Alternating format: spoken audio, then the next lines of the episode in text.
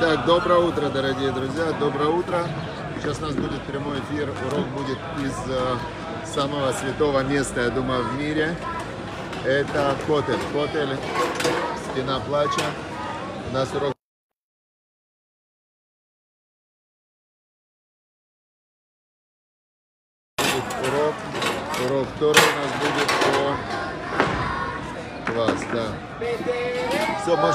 почувствовать атмосферу. Смотрите, вот мы сидим, вот детки сидят, учатся, смотрите, как, как красиво. Детки сидят, учатся. Косаколь. Песня поет, видите?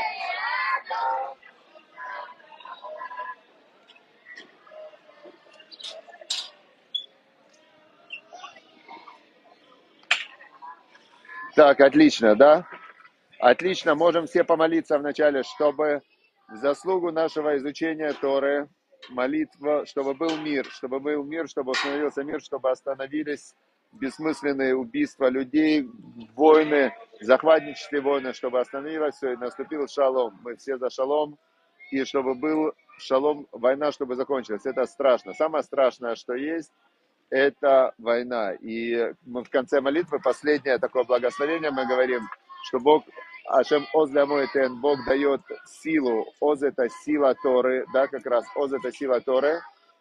И Ашем Бог и Варех этому, Бог благословит народ, э, этому, народ его миром, бешалом. И это очень важно. То есть мир это самое главное благословение, и мы сейчас молимся как раз, чтобы был мир, чтобы был мир. Все. Значит, при этом надо учить Тору. Тора, без Торы мы вообще не можем э, жить, потому что без Торы мы не знаем, как жить. Человек делает все время какие-то действия, и если он не знает, какие действия делать, то он может вредить себе и людям. Поэтому Тора – это как раз там, где рассказываются все действия, какие надо делать. И мы изучаем Тору, а потом делаем, выполняем. То есть схема очень-очень простая, понятная. И Значит, осталось нам только что делать?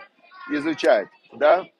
То есть, еще раз, э, есть, э, Тора есть простая инструкция, как действовать, то есть, как действовать в разных ситуациях, конкретная простая инструкция от Создателя мира. Есть глубокая часть Торы, глубокая часть Торы, э, хасидут ее называют, да, это божественный свет, это когда ты сердцем присоединяешься ко Всевышнему, и когда ты с ним взаимодействуешь на глубоком уровне. Но без правильных действий нету, нет взаимодействия. Некоторые говорят, да, я просто Бога люблю, буду, значит, с ним просто буду с ним на короткой ноге такой, да? Нет, так нельзя, так не работает. То есть с Богом нужно быть, еще раз, тот человек, который верит в Бога и хочет с Богом иметь э, близкие отношения, да, в этом смысл, смысл жизни человека – он должен обязательно, обязательно выполнять волю Всевышнего. То есть нет другого способа соединиться с, со Всевышним, кроме как выполняя его волю в простых вещах и постигая его величие. Я повторю, у меня вот вчера это то, что я прочитал, изучил вот эту вот идею, это идея Стаплера, Рав Яков Исроэль Коневский его звали. Значит, он э, эта идея просто вот она для меня сейчас стала такой центральной идеей в понимании, как, э, как служить Всевышнему. Вот смотрите, я ее вчера говорил, но я повторю ее еще раз сегодня. У человека есть э, интеллект, да? То есть если мы скажем, что смысл жизни человека в этом мире получать удовольствие, как думает большинство людей, большинство людей думают, что они в этом мире э, вот именно живут для того, чтобы получить максимум удовольствия. А, типа, один раз живем и давай кушать, развлекаться, отдыхать и так далее. Для этого, конечно, надо работать, но, в принципе, стремление всех – это получить максимум удовольствия. И он говорит такую вещь интересную, что а, давайте посмотрим, кто в жизни получает больше удовольствия. Тот, кто умнее или тот, кто глупее. Оказывается, что человек, который меньше знает, лучше спит. То есть человек, который меньше знает, а, об этом говорил царь Соломон, мудрейший из людей. Марбе, э, марбе хахма, э, марбе хахма, марбе каас. Тот, кто умножает с хахму, он умножает гнев. У него больше гнева. Вот эти вот люди умные такие, да, ученые, они все время раздраженные, им все не так, и то не так, это не так. Юсиф, да, тот, кто добавляет познание. Юсиф Маком добавляет боли. ему все время от того больно, от того больно. Он не только же видит э, и чувствует то, что рядом с ним, э, он чувствует и у него познание есть, там голодают, там стреляют, там убивают, там то. У него больше боли. Чем больше знаешь, больше боли. Получается, что тот человек, тот человек, который а, развивает свою, свой интеллект а, ради этого мира, ради этого мира, то он а, создает инструмент, доставляющий ему максимальное страдание. Чем проще человек, возьмем человек живет где-нибудь в деревне, на земле, он себе посеял, попахал, собрал картошку, все. У него в жизни удовольствие, просто спокойствие, удовольствие, никаких у него нету проблем и сложностей. Так он говорит, а зачем Бог создал такой человеку уникальный интеллект, который обладает невероятным функционалом, то есть человек может развивать интеллект, э, интеллект может развивать невероятно. Говорит, конечно, единственное предназначение этого интеллекта – это постигать постигать Всевышнего, постигать Всевышнего, потому что когда ты постигаешь Всевышнего, то там есть только любовь, свет, радость. То есть если ты используешь интеллект э, купить, заработать, больше заработать, больше, еще заработать, захватить, кого-то подавить, слава там и так далее. Он говорит, все это путь в никуда, путь к страданиям. Сейчас все, кто вот э, строили свое счастье на э, достижении материальных ценностей, все потеряли. То есть весь мир сейчас э, находится в кризисе, особенно русскоязычный мир находится в невероятном кризисе. В, и все те, которые э, видели смысл жизни в накоплении, в, зара, в заработке и так далее, они сейчас потеряли смысл своей жизни. Они в очень большом э, кризисе жизненном. Теперь он говорит, нет, если человек, его цель, его интеллекта, она направлена на постижение Всевышнего, то Всевышнего мы видим во всем. И когда он проявляет свой гнев, и когда он проявляет свою любовь, и когда он, э, Ашем Ишмилхама мы говорим, Бог э, это, э, он воин, Бог воинств, да, то есть и в войне, и в мире, и в любви, и во всем мы видим проявление Всевышнего. То есть человек, э, я помню, Равыцкак Зильбер, Захарносия Враха, рассказывал такую историю – что он когда-то в э, Ташкенте с одним э, бресловским хасидом, он переносил э, ночью какие-то книги святые из одного места в другое. И этот бресловский хасид упал и разбил ногу до крови. И он упал, разбил ногу до крови, ему очень больно, и тут он скакивает и начинает танцевать. Он танцует, ай-ля-ля-ля, танцует, радуется. И, значит, когда он танцевал, радовался, то Равзильбер его спросил, почему ты так радуешься? Он говорит, потому что когда выполнял святое дело, заповедь Всевышнего, и при этом поранился, это значит, я сейчас искупил какие-то свои страшные-страшные грехи, которые бы у меня были. И сейчас я чисто от греха, потому что страдание, оно искупает грехи. Но если бы я пострадал э, просто на какой-то работе там и так далее, у меня не было бы уверенности, что это я что-то искупил важное. Но сейчас я занимался святым делом, и во время занятий святым делом, если я получил страдания, то это вообще очищает там какие-то очень серьезные на душе проблемы. То есть это взгляд религиозного человека, который во всем видит Всевышнего, проявление Всевышнего. Теперь вторая мысль, которая была Яков Исроэль э, Коневский, это Стайплер в книге а, в книге. Сейчас я, да, сейчас я про Золотого Тельца тоже скажу, очень интересно, потому что сегодня в недельной главе про жертвоприношение кусочек прям скажу и перейду к Золотому Тельцу. Я разобрался в этом вопросе, удивительная, удивительная вещь. Сейчас, а, спасибо, Дамир, огромное спасибо, сейчас я прям сегодня расскажу. Значит, а, вторая идея Стальпера, смотрите, первая идея, что интеллект, направленный на постижение, на достижение цели этого материального мира приводит человека к страданию. Интеллект, направленный на духовность, приводит человека к постижению Творца. И там нет страданий, там есть только любовь и постижение, духовное наслаждение самого высокого уровня. Теперь а, второе, то, что он заметил, вторая мысль, что у человека, у человека есть внутри ненасытное желание получать. То есть э, насытиться невозможно. Сколько бы ты не ел, ты не насытишься. Тебе чуть-чуть ты сытый, потом опять ты хочешь. Сколько бы ты не заработал, ты не насытишься. Сколько бы ты не... То есть в этом мире нет насыщения, но желание человека, оно постоянно включено. Как сказал об этом царь Соломон, «Э, «Энадамет вехатими таваатот беедо». Человек не, как, э, даже когда человек уже близок к смерти, половины из того, что он хотел, нет у него. Значит, получается, что так как это желание ненасытное, оно существует, человек, который направляет это желание, опять же, на этот мир, то он все время в проигрыше, потому что ты не можешь насытиться, ты не можешь захватить все, что ты хочешь, тебе никогда не хватит славы и почета, тебе никогда не хватит э, от людей того, что ты от них ждешь. То есть э, человек, который направляет свое желание на аспекты этого мира, он всегда в проигрыше. Так что же делать? А желание это есть, оно же ненасытное, это Всевышний включил. Как мы говорим в псалме Ашра, это 145-й э, псалом, э, отрывок «Посекет ядеха», открывающий свою руку у мазбе лехоль рацион и насыщает все живое желанием.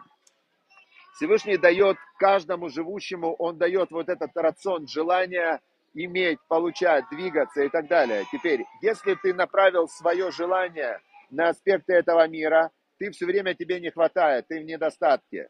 Если ты направил свой интеллект на этот мир, ты все время в страдании. Значит, куда нужно направить, куда нужно направить э, свое желание и свой, свой интеллект на, на направление Творца, Творца мироздания.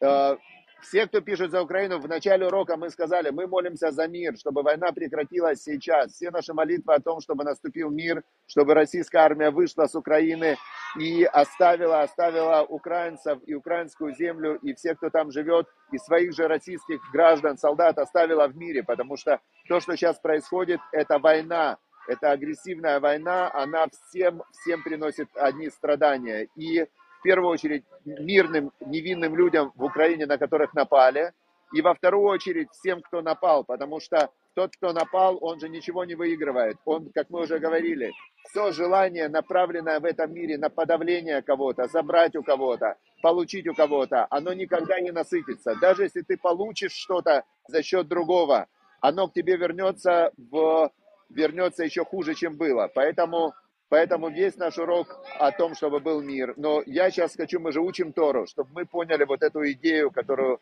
вчера вот я только изучил. После 22 лет в изучении Торы иногда находишь такие в Торе глубокие вещи, что просто удивительно. И это как раз то направление, куда и надо направить все свое желание, всю свое, все свое стремление, весь свой интеллект, духовный рост, духовный рост постижения Всевышнего, выполнения Его воли, выполнения заповедей. Человек не может в этом мире не двигаться, человек не может в этом мире не хотеть, человек не может в этом мире не стремиться. Но если он стремится к материальному, он всегда будет лузером. Всегда и все.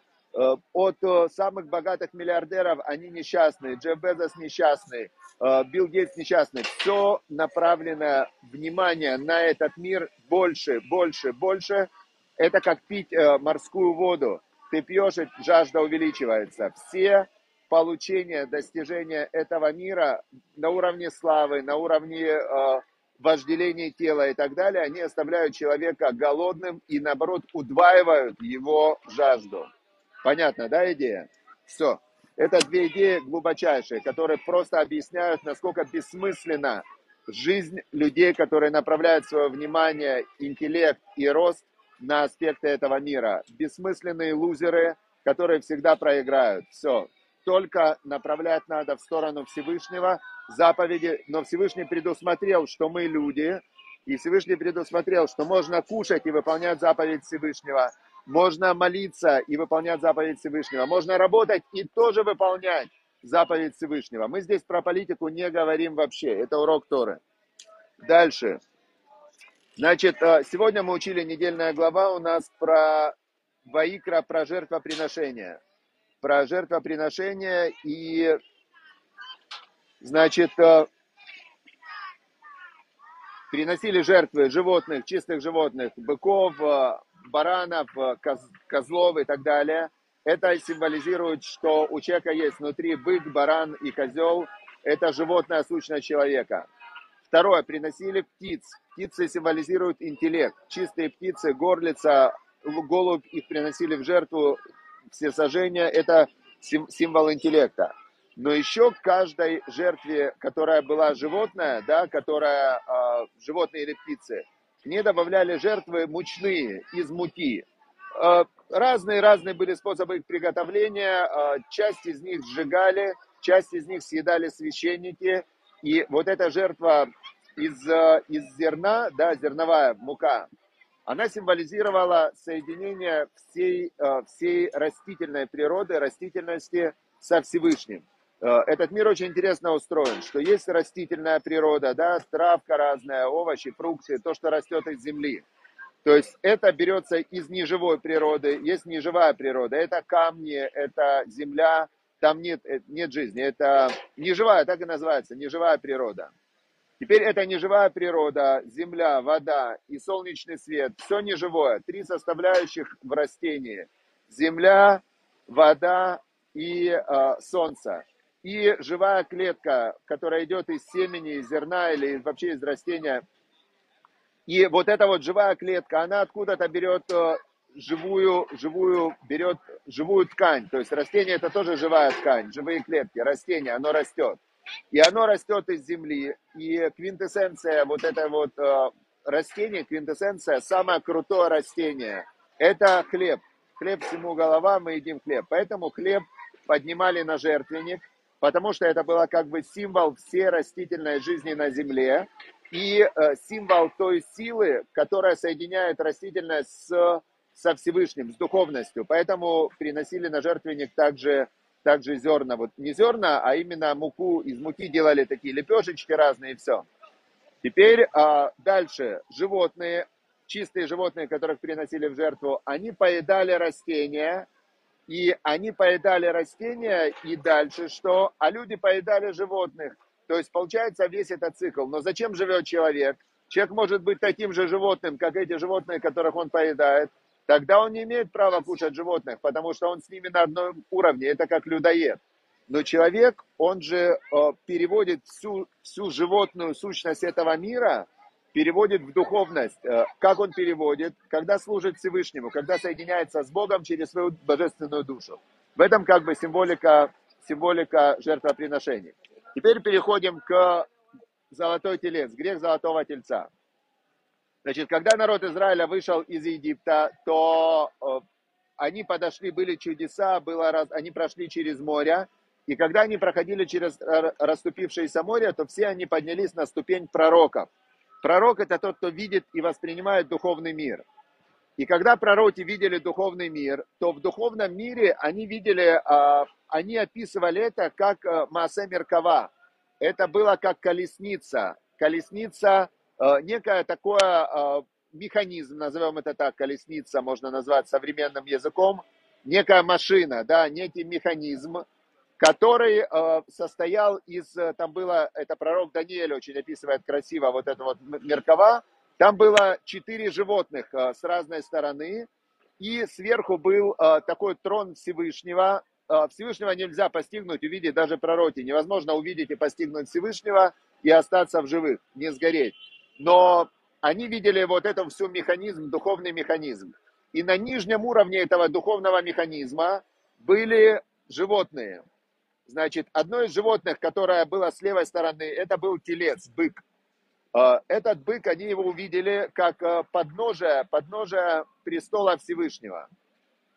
Теперь, когда они увидели это подножие престола Всевышнего, что там был бык, когда мир идет по своему природному пути, природа, да, Тева, то, что называется на иврите Тева, мы называем это всесильный, всесильный Бог, который создал эту природу. Все законы природы – это и есть всесильный.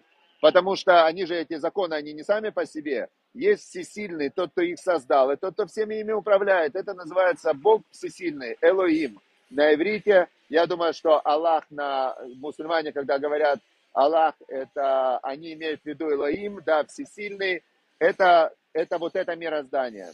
И тот, кто им управляет, Бог. Теперь, а, когда все идет по законам природы, то, то это как как животные. Животные живут по законам природы. Животное не думает, а, не строит теории, она не может пойти животное и сказать, я не согласен с тем, что я родился коровой, я хочу стать э, быком, например, да, я вот э, чувствую себя быком, и мало этого, я бык обиженный на овец, э, потому что овцы, они меня как-то обижают своим внешним видом. Животные так не могут, у них нет этого интеллекта, который э, что, ну, сводит людей с ума. Животные, они живут по природным законам, как они запрограммированы, по инстинктам. Это мир, который двигается по законам природы.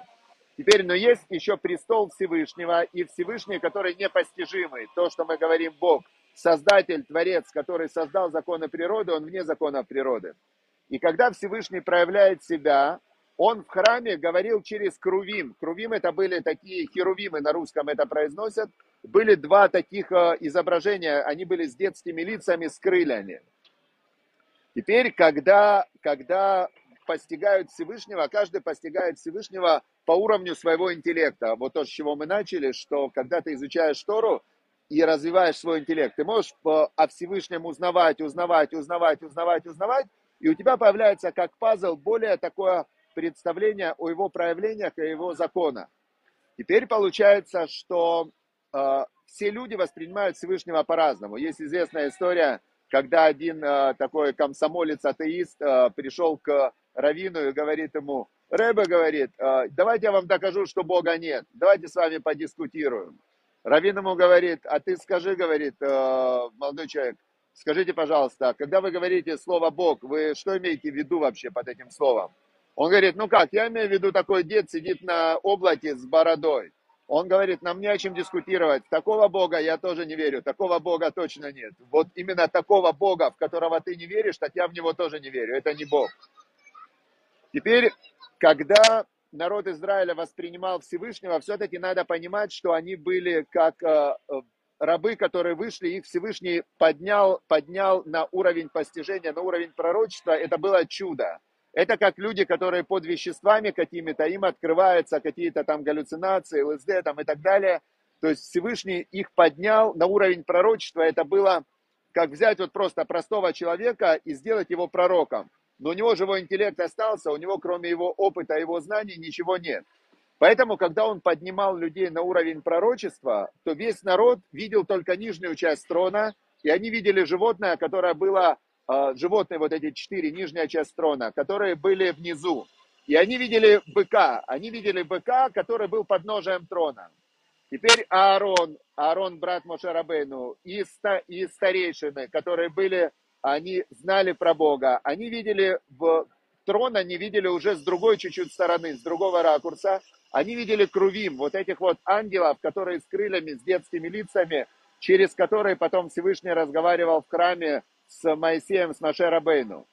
Когда они подошли, народ, к Аарону, брату Маше, и сказали, Маше уже 40 дней на горе, не ест, не пьет, он ушел без еды. Он, наверное, умер, но нам нужен кто-то, через кого мы будем общаться со Всевышним. Нам нужно что-то осязаемое, через кого мы будем общаться со Всевышним.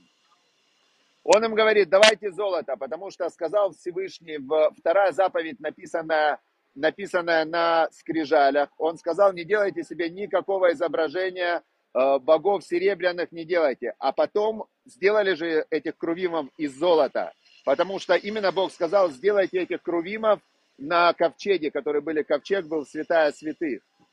И получается, Арон говорит, давайте золото. Он хотел сделать крувим, он не хотел делать тельца. Они ему дают золото, а там были среди них были маги. Вообще все люди, мы все с вами немножечко маги, немножечко волшебники, потому что мы своими мыслями, своей верой, своими целями, своими ожиданиями мы двигаем мир вперед. Каждый человек, когда молится, каждый, он просит Всевышнего, он туда посылает свою силу, и какие-то молитвы, какие-то цели сбываются, правильно? Теперь, но есть люди, которые маги, они более сильные. И вот были вот эти вот египетские маги, которые, они тоже, они вышли, они слышали, как Бог говорил заповеди, они вышли с еврейским народом, но они, когда Арон бросил золото в костер, они все хотели, чтобы вышел телец, они видели тельца, они не видели крувим. Арон хотел, чтобы вышли крувим, они хотели, чтобы вышел телец, вышел телец. Это была вот такая вот э, недоразумение, просто было с этим золотым тельцом недоразумение. Все, вот такая вот э, глубокое объяснение, это объяснение Малбима. Малбим был такой великий мудрец, он объяснил нам, как это получилось, что они сделали золотого тельца. Все, дорогие друзья, значит, э, сегодня мы очень важные вещи изучили. И каждый из нас своим намерением, своим желанием, своим устремлением, своими целями двигает мир вперед.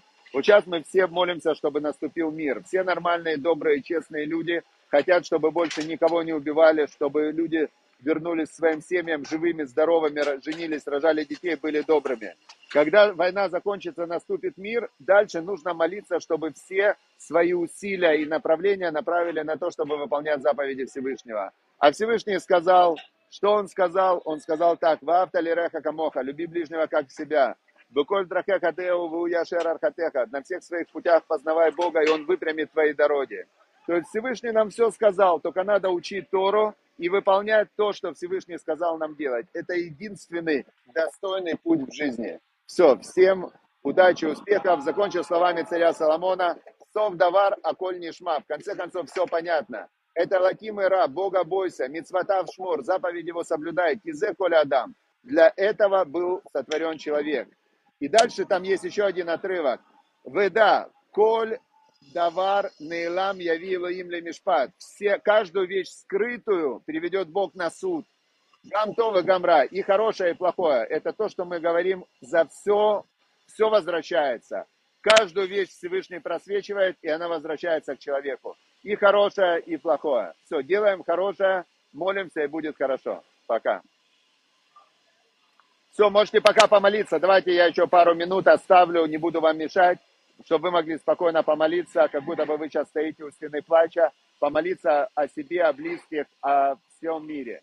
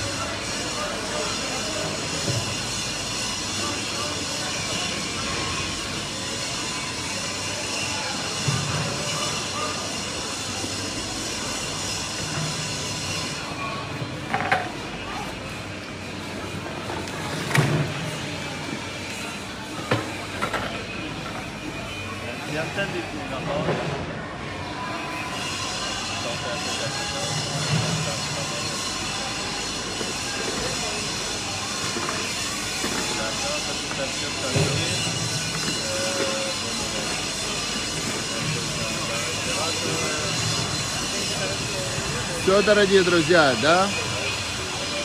Удачи вам и успехов, с Божьей помощью, с Божьей помощью, чтобы я молюсь, прошу Всевышнего, я рацион, чтобы ваши молитвы были приняты, чтобы установился мир, чтобы все, кто нуждается в выздоровлении, выздоровели, и чтобы все любили и благодарили Творца мироздания, Бога, выполняли Его заповеди, и будет тогда мир, шалом, свет, радость и любовь. Все, всем удачи, успехов, я выключаю.